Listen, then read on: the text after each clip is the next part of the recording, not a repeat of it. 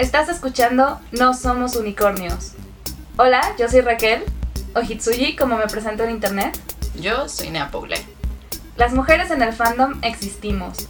En este podcast hablamos de cosas frikis, libros, anime, cosplay, fanfiction y todos nuestros intereses. Básicamente fangirleo al mil por mil. Hola de nuevo. Ahora en octubre tenemos algunos capítulos muy especiales planeados del podcast, justamente porque en octubre se celebra, bueno, no, no se celebra, se conmemora el Día de las Escritoras. El Día de las Escritoras se supone que es el, eh, cada año es el lunes más cercano al 15 de octubre eh, eso siempre es como muy, bueno, a mí siempre se me hace muy confuso porque siempre se me olvida si va a ser un lunes antes, un lunes después o qué va a ser, pero siempre es el lunes más cercano al 15 de octubre. Es una conmemoración que empezó en España por asociaciones españolas. Y bueno, ese es el contexto del episodio de hoy, porque justamente queríamos hablar de las mujeres que hacen cosas, pero en vez de en la literatura, bueno, la narrativa gráfica también es literatura, pero usualmente solo se considera como que la, academia solo tiene una definición muy cerrada, cerrada de, de, lo que es. Entonces, pues queremos hablar de las mujeres en la narrativa gráfica y las escritoras en la narrativa gráfica. Y tenemos algunos episodios muy bonitos planeados. Y justamente hoy queremos hablarles de mangakas. Bueno, sí, mangakas y escritoras de manga, por ejemplo, pero pues todo centrado un poco en el continente asiático. Y pues justamente preparamos algunas recomendaciones, como ya saben que luego hacemos. Eh, intentamos un poquito no mencionar a todo lo que siempre recomendamos, porque pues ya todo el mundo sabe que nos gusta mucho Fullmetal Alchemist de Hiro Morakawa, por ejemplo, o ya conocen así a muchas de nuestras obras favoritas. Entonces, pues si quieren, pues hay un buen de episodios con recomendaciones, pero pues ahora traemos otras más que, intenta que intentamos estuvieran variadas. Entonces, eh, ¿quieres decir algo? Ah, sí, de respecto a estos capítulos que menciona Nea, justo pues tenemos un capítulo enterito platicando de, de Shonen, escrito por por mujeres. Entonces justo tratamos como de seleccionar algunas eh, mangakas, algunas historias que nos gustan muchísimo, pero que hemos tratado de no mencionar tanto, para que así puedan tener nuevas recomendaciones. Voy a empezar con una de mis lecturas actuales. No la tengo al día, eh, importante mencionar, voy como en el volumen 10, 11, por ahí. Eh, no la llevo al día, pero no es un manga. sí es un manga muy famoso, pero no es un manga que vea muy mencionado este, en el mainstream. No, no tiene, por ejemplo, el mismo... Eh, no tiene, por ejemplo, la misma fama de muchos shonen actuales, eh, justamente porque es shoyo y ya ven que existen todos estos prejuicios sobre que el shoyo solo es romance, solo es esto, y pues no son géneros, son demografías. Y se trata de Akatsuki no Yona, o Yona la princesa del amanecer, o algo así está traducido, eh, de la mangaka Mizuho Kusanagi, creo que se llama y es un manga de aventura eh, y de aventura y fantasía que justamente me gusta mucho por cómo toca algunos temas. La historia trata de Yona, una princesa de cabello rojo, es muy importante el dato sobre el cabello rojo porque se supone que es muy distintivo de ella y siempre la reconocen por tener ese cabello. Eh, que nunca ha salido del palacio y siempre ha estado como bajo la tutela de su, de su papá y de, y de, quienes están en su palacio y pues realmente no sabe qué acontece en su reino hasta que las cosas se complican y su mejor amigo de la infancia, con el, el, el chico con el que soñaba casarse, traiciona a su papá y lo asesina. Esto no es un spoiler, ocurre en el primer capítulo. Y lo asesina y las cosas se complican porque Jonah tiene que huir con su guardaespaldas y se supone que y tiene que encontrar la manera de sobrevivir. Está muy interesante, sobre todo porque al principio podría parecer que Jonah es este cliché de la princesa frágil, de la princesa frágil, este que necesita ser salvada, pero creo que Mizuho Kusanagi ah, se esfuerza mucho como en hacerle un arco súper interesante de crecimiento y verla desarrollarse y demostrar que aunque pareciera frágil, pues no lo es, ¿no? Siempre fue una princesa muy lista y pues todas sus aventuras como que van forjando como que su carácter y está muy padre y muy bonito. Y todos los vatos de ese manga están muy guapos. y suele ser un manga medio infravalorado, justamente porque ya mencioné que es. Bueno, se publica en una revista shoujo, entonces prejuicios. Good prejuicios. Sí, sí, porque realmente por la temática y todo, fácilmente podría considerarse un shonen. Ajá, o sea, si, si estuviera publicado en una revista shonen nadie diría nada, ¿no? Pero pues ya sabemos que shoujo, shonen no son, no son géneros, son como demográficos. Y pues sí se entiende un poco que consideren que el demográfico de Jonah son las chavitas y me parece perfecto porque pues Jonah es un, es un personaje con el que muchas se pueden sentir, como, como que muchas adolescentes se pueden sentir identificadas y eso está súper padre. Sí.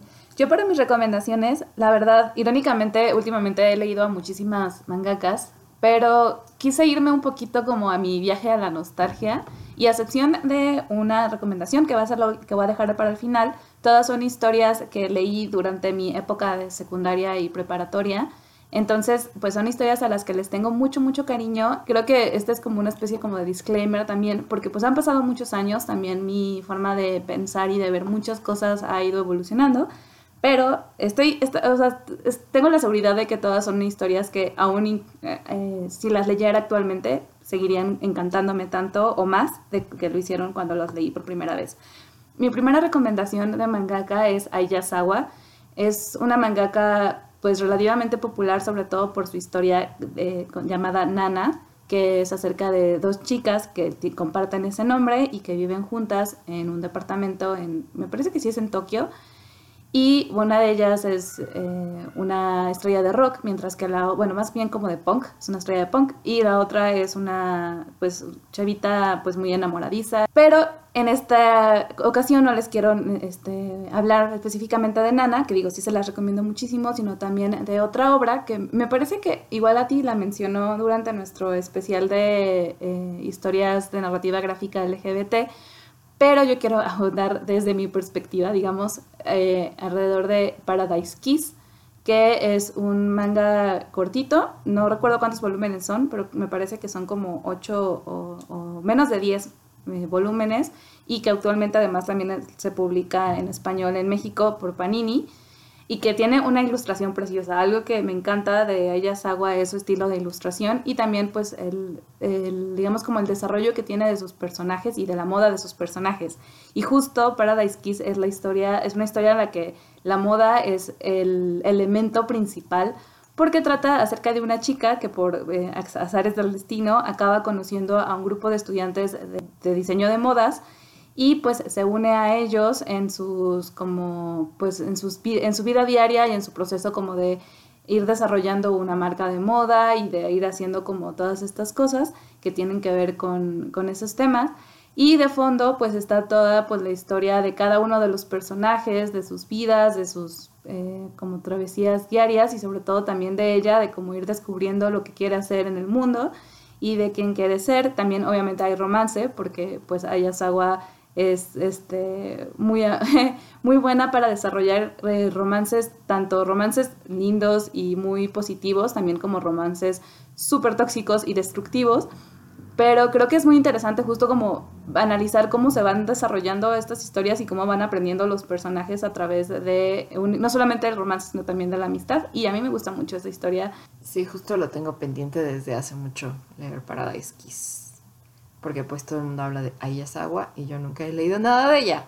algún momento habrá que empezar. Sí, y también recomendar esa y no Nana, que bueno, la verdad es mi, favorita de ella, porque pues el problema con Nana es que no está terminado. Entonces nos dejó ahí con el pendiente y además un enorme cliffhanger, pero aún así vale mucho la pena leer hasta, hasta donde se quedó. Y además creo que van a hacer ya una continuación no me acuerdo si en anime o en película, hace poquito anunciaron algo de Nana, pero como que mi cerebro ya decidió olvidarlo. este, para, para no decepcionarme cuando, cuando, para no decepcionarme si no sale o si resulta que no es lo que esperaba. Esta no sé si ya la he mencionado, quizás sí la he mencionado de pasada porque es un manga de tres volúmenes que leí creo que el año pasado o antepasado y que se llama Smells Like Green Spirit y ahorita les digo por qué lo recomiendo. Es de Saburo Nagai, una mangaka de BL, un género que leo mucho y en que es, en su mayoría eh, lo escriben mangakas, eh, mujeres, no es exclusivo, pero pues sí hay muchas.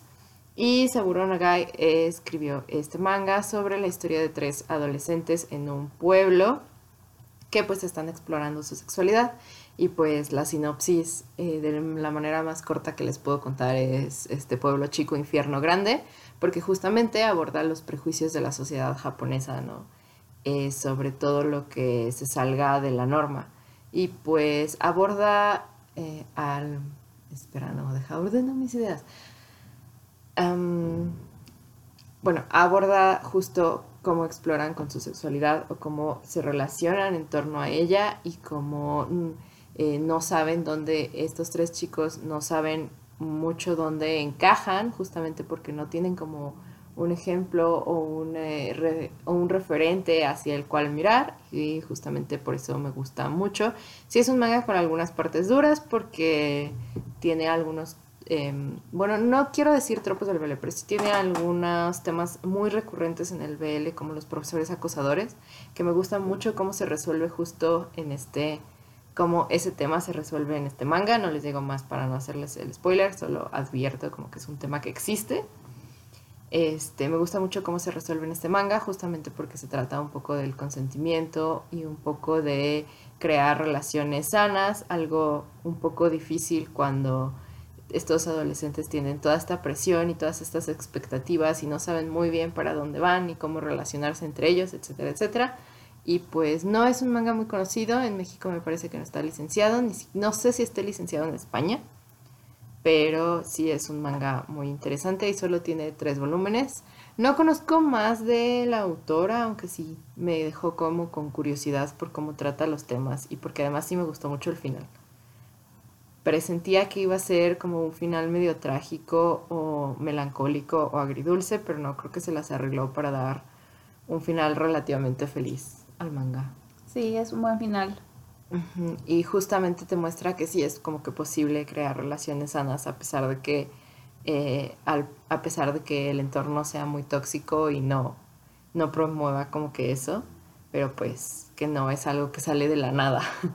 Bueno, mi siguiente recomendación es un manga al que honestamente no recuerdo tanto, eh, pero cuando estábamos haciendo como, la, o sea, cuando hablamos de que íbamos a hacer este video, por alguna razón me llegó y dije quiero recomendarlo porque justo es un manga que no es muy conocido y sobre todo pues mucho menos leído.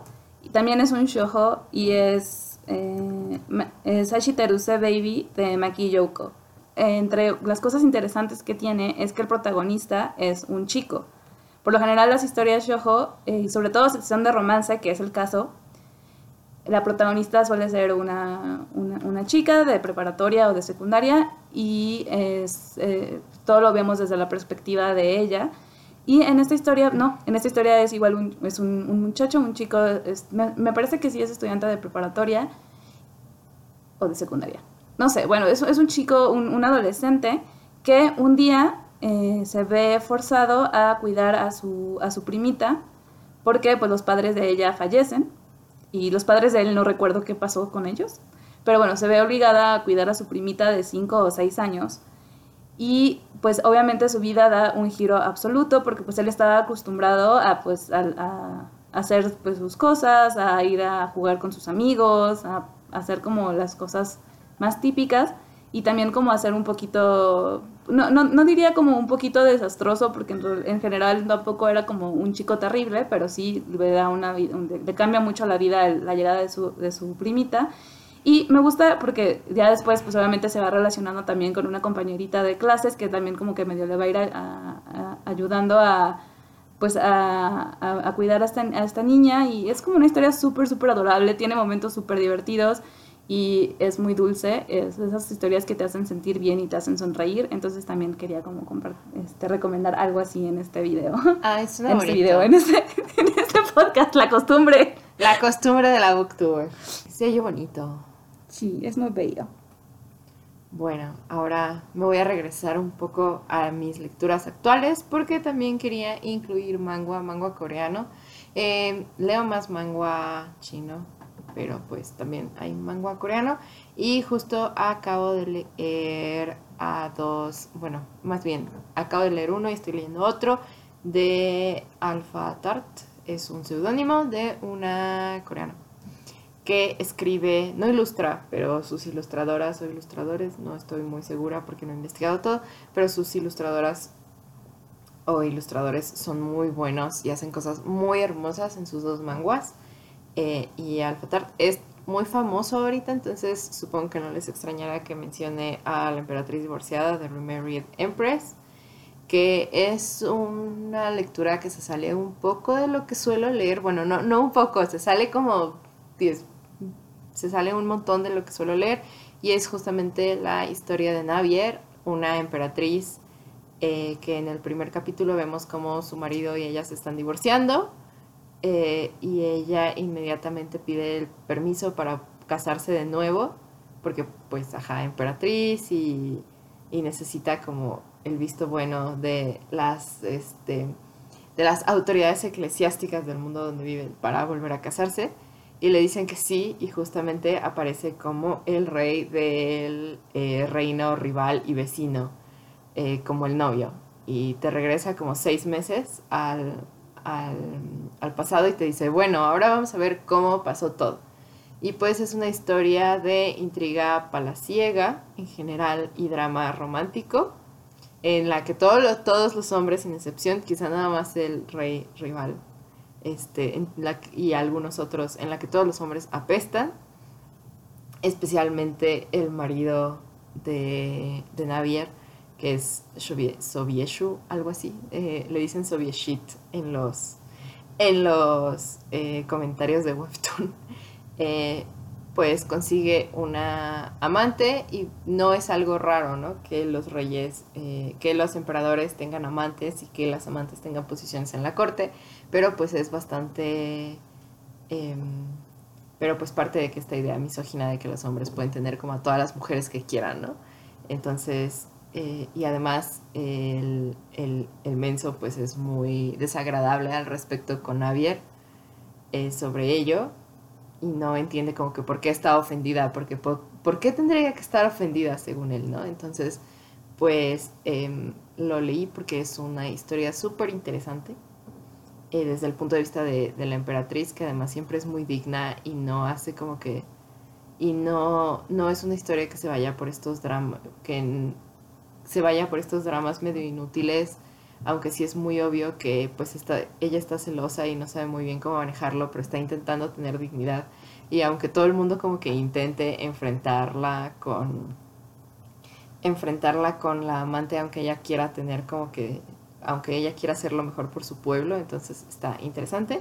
Y justamente y justamente Alpha Tart tiene, este, tiene otro webtoon que lleva muchísimos menos capítulos porque de, La Emperatriz Divorciada en inglés ya está terminada la primera temporada. En español no sé, la pueden encontrar en webtoon. Tiene otro webtoon que el primer capítulo es una emperatriz diciéndole a sus consejeros o... Sí, creo que consejeros. Les dice, bueno, ustedes quieren que yo tenga un heredero y estoy de acuerdo, un heredero es algo muy importante para el imperio, pero pues si quieren que tenga yo un heredero necesito suficiente material para procrearlo. Necesito, quiero seis esposos. Eh, y, justamente pues de ahí viene el título de la historia, Men of the Harem. Y todos se escandalizan y ella así como de, pero si los emperadores pueden tener concubinas, ¿por qué yo no? O sea, quiero seis, empezamos en seis. Y está muy chistoso eh, está muy chistosa su energía caótica, o como les dice así de, no, los emperadores tenían en promedio como 11 concubinas, a ver, yo también quiero. Y pues está, está chistoso como que ver, verlo desde ese punto de vista. Yo acabo de hacer trampa, bueno, no trampa, pero acabo de decidir cambiar por completo la lista de las recomendaciones que voy a hacer en este, en este podcast y agregar un manga también este, inspirado un poco por el, por, porque Enea recomendó uno. Y es que algo que, que encuentro muy genial es que hay muchas plataformas que ya están traduciendo legalmente muchas historias. Y bueno, el, manga que yo quiero recomendar es un manga chino. Es, eh, se llama 30 años de edad, le pusieron en español. En inglés le pusieron algo así como la historia de un soltero de 30 años. Algo así le pusieron en inglés, obviamente puede salir este, en, en inglés. Y está, está escrito por ese Monkey, también es un seudónimo. Por lo general utilizan seudónimos para escribir, eh, pues en general como las, historias que se publican en internet pues se utilizan seudónimos.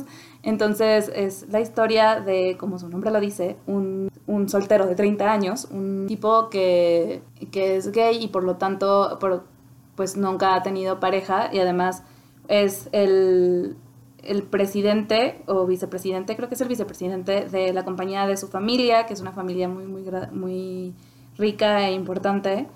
Entonces su madre continuamente lo trata de, de, de, mandar a citas a ciegas para que encuentre esposa.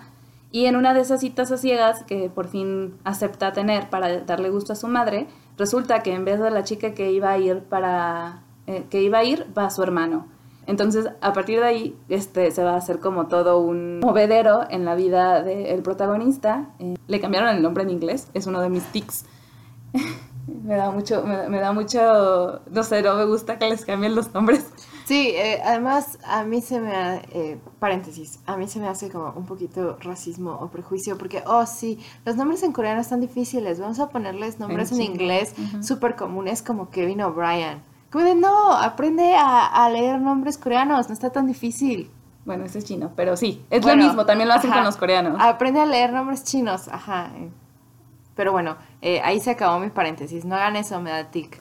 Cada que alguien me dice, es que no puedo leer cosas chinas porque se me dificultan los nombres, así como bueno, a los chinos se les dificulta que te llames Juanito Pérez. Así es. Pero bueno, el punto es que este, es, esa es más o menos como la historia. De fondo también está la historia de otros personajes que están también en, en la vida de él. Y algo que me gusta mucho de este manga es su sentido del humor. O sea, es, una, es bastante largo, aunque ya está finalizado en, en, su país de origen. Y bueno, yo lo leí en un Scanlation este, traducido por fans. Pero actualmente en inglés se está publicando en tapas de manera este, gratuita, nada más que tiene como los pases diarios. Este sistema que es como muy popular en este tipo de plataformas. Y la verdad es que yo sí lo recomiendo mucho. Es, es, un, es un manga que te, de pronto estás así de que con la lagrimita de que ya está el drama y pasa algo que te hace partirte de risa y tiene también como, pues obviamente sí, un, unos momentos muy angustiantes porque pues hay, pues hay su, drama. Tiene su, su, su, su drama y tiene su, su comedia y tiene su romance y tiene sus escenas candentes, también eso hay que decirlo, es un, un manga que es para mayores de edad. Pues y, importante. Ajá, es algo importante. Y ay, a mí me gustó mucho cuando lo leí, la verdad. Me lo leí como en tres días porque está muy, muy genial la historia. Sí, yo lo tengo pendiente desde hace tiempo, pero justamente como está largo, pues no le he tenido chance de leerlo. Igual lo voy a leer en Skylation en español. Porque no planeo leerlas, eh, este las flipantes aventuras de Kevin y no sé quién. La verdad no sé qué nombres les pusieron. Lo peor es que creo que sí se llama Kevin uno, ¿eh? no, no, no sé qué nombres les pusieron, pero no planeo leer las flipantes aventuras de Kevin y su novio. Este, te, tengo mucho tic con eso, como de... ¿Por qué, traducirlos, ¿Por qué traducir los nombres? ¿Y por qué solo traducir los nombres asiáticos? ¿O por qué esa cosa de que nos parezcan difíciles. Pero bueno, ese es tema de otro podcast, así que ya me voy a dejar de distraer con eso. Ah, ok. En inglés se llama The Secret Tales of a 30-Year-Old Gay Bachelor. O sea, las historias secretas de un soltero gay de 30 años. Ok. 30 años de edad. ¿Por qué no le pusieron 30 years old? Y ya más fácil. Or ok, Charlie. 30 years old bachelor. Charlie. Charlie Way e Ethan. O sea, le pusieron Ethan. Son, son, son, nombre, son nombres de gente blanca, como si le hubieran puesto Kevin. Ajá, y aparte Ch Charlie sigue pues enamorizado de su ex James. Nombres de gente blanca. Bueno, después de este pequeño... Bueno, dejando de lado ese trauma de las traducciones, de todas maneras me da gusto que las traduzcan, porque así de esa manera llega más gente a la historia y está muy genial. Pero no le cambien los nombres. Pero bueno, igual sí, les recomiendo mucho. 30 años de edad. Y justamente de... Bueno, este estoy segura de que sí lo he mencionado, pero quiero volver a mencionarlo porque me gusta mucho y porque quiero discutir algunos temas al respecto de este manga.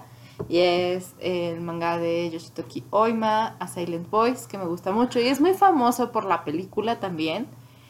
Eh, y porque muestra a un, este, tiene una personaje con discapacidad que es sorda y usa aparatos auditivos.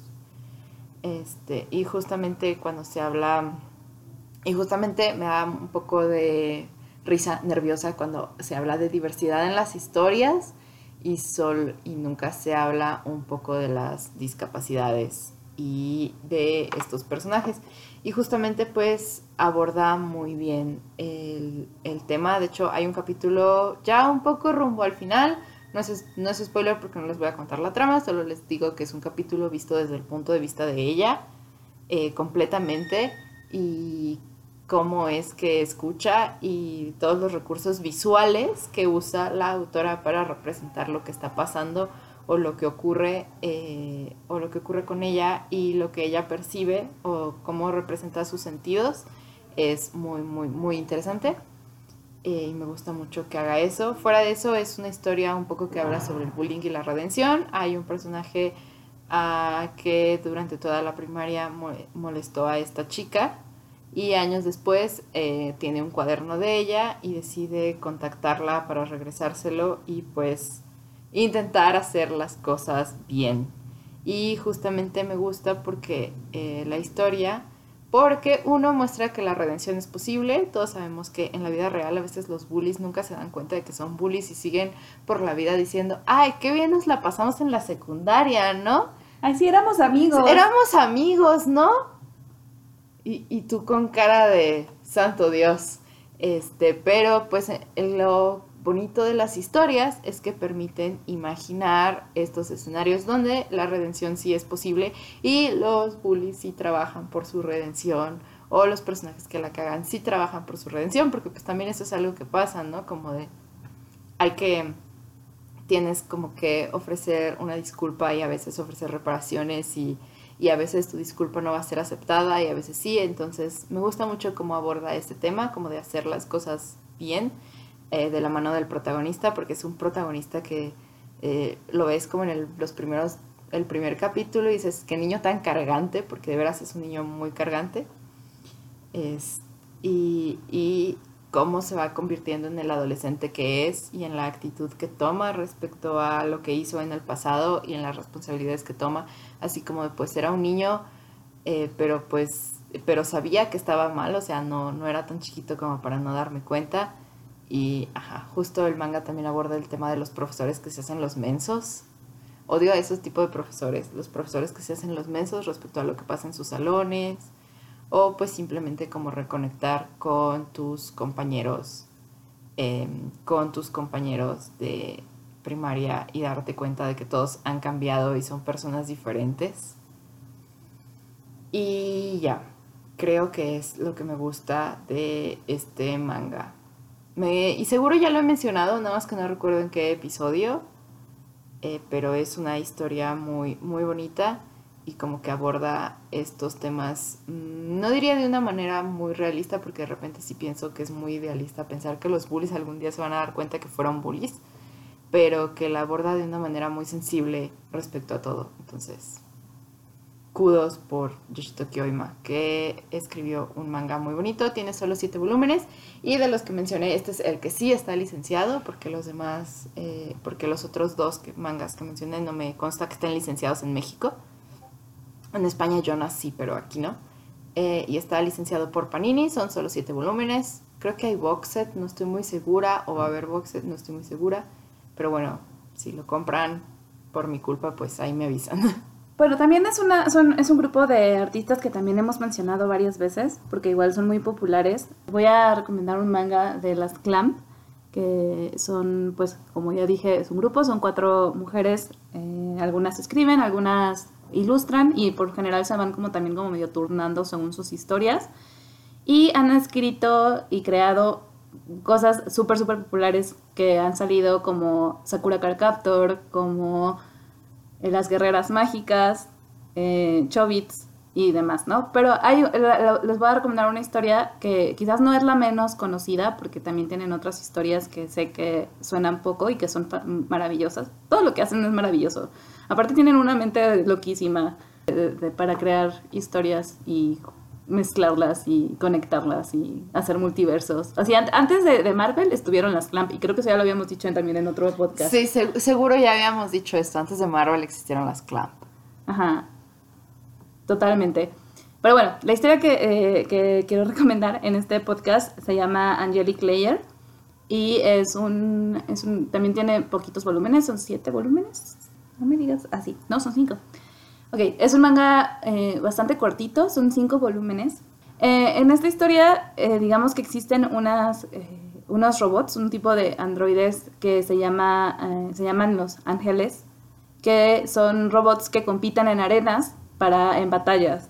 Es un poco como este, esta idea de ciencia ficción increíble en el que eh, es un mundo moderno, muy bastante parecido al, al- al actual, pero existen estas, estas máquinas que fueron creadas por una empresa que eh, compiten en arenas, hacen, ba- hacen batallas y que también de alguna manera son como antecesoras a las Perscom de Chobits. Por eso decía que también como que conectan súper bien las historias porque varias de ellas ocurren en, el mismo universo. Pero bueno, entonces están estos ángeles y es la historia de una chica que es una estudiante de secundaria eh, que tiene a sus amigos y que le encantan, es súper, súper fanática de estas, de estas peleas y que además ella está tratando de construir su propio ángel para poder entrar a, estas. Creo que es también como una especie como de, de, digamos, como temática que también se ha visto mucho, o sea, tampoco es súper, súper original, pero a mí me gusta muchísimo la manera en la que la, abordan la- la- las Clamp, porque, digamos, no me, no me acuerdo si se encuentra con ella o, o algo, algo pasa que se encuentra con un ángel que hace un acuerdo con ella. O sea, digamos que e- esta, esta, esta androide, estos androides no solamente sirven para eso, o sea, son como tus compañeras y tienen una inteligencia artificial bastante desarrollada. Entonces esta androide hace un acuerdo con ella y empieza a entrar a las peleas de, de androides y bueno, empieza ahí también como a descubrir como todo lo que está detrás de la empresa que las desarrolla y además pues tiene como estas aventuras y aparte tiene dos amigos que creo que es una de las cosas que más me gustan de esta historia, que tiene como a dos amigos, un, chico y una chica que son como sus in- inseparables y que la apoyan muchísimo y que además también son un poquito como el relief cómico de, de la historia. Y, ay, no sé, una- a mí me gusta mucho, o sea, realmente no es como, como digo, no es tampoco como una temática súper, súper original, tampoco es como un tema súper profundo, pero siempre nos sorprenden las clamp, o sea, no, tampoco quiero decir como mucho porque justo hay varios elementos que sí fue como de, ah, esto no me lo esperaba, Eh, a pesar de que la historia pareciera ser muy típica. En su momento estuvo licenciado aquí en México, pero eso fue en los, en los antiguos ayeres en los que existía Editorial Vid. Entonces, igual todavía los pueden encontrar en algún lugar de, de viejos, pero si no, bueno, siempre existen otras, otras opciones. Y ya fueron todas, ¿verdad? Mm, yo tenía una más, no sé por qué hice cinco. ¿Tú ya acabaste? Sí, yo ya caí. Ay, bueno, eh, yo no Dale tengo nada con más. Sí, perdón. Bueno, ya la última y nada más. porque Dale con el- la el- quinta. El, piloncito. Em, y es que es un manga que leí recientemente. eh, justo es el, el- el que les decía que sí es más actual, que no es tanto el viaje a la nostalgia.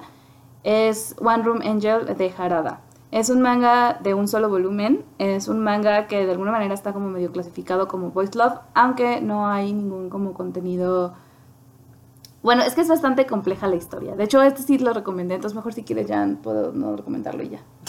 no Porque sé ya lo recomendé en un video, pero no en el podcast. Ah, pues quieres recomendarlo en el podcast.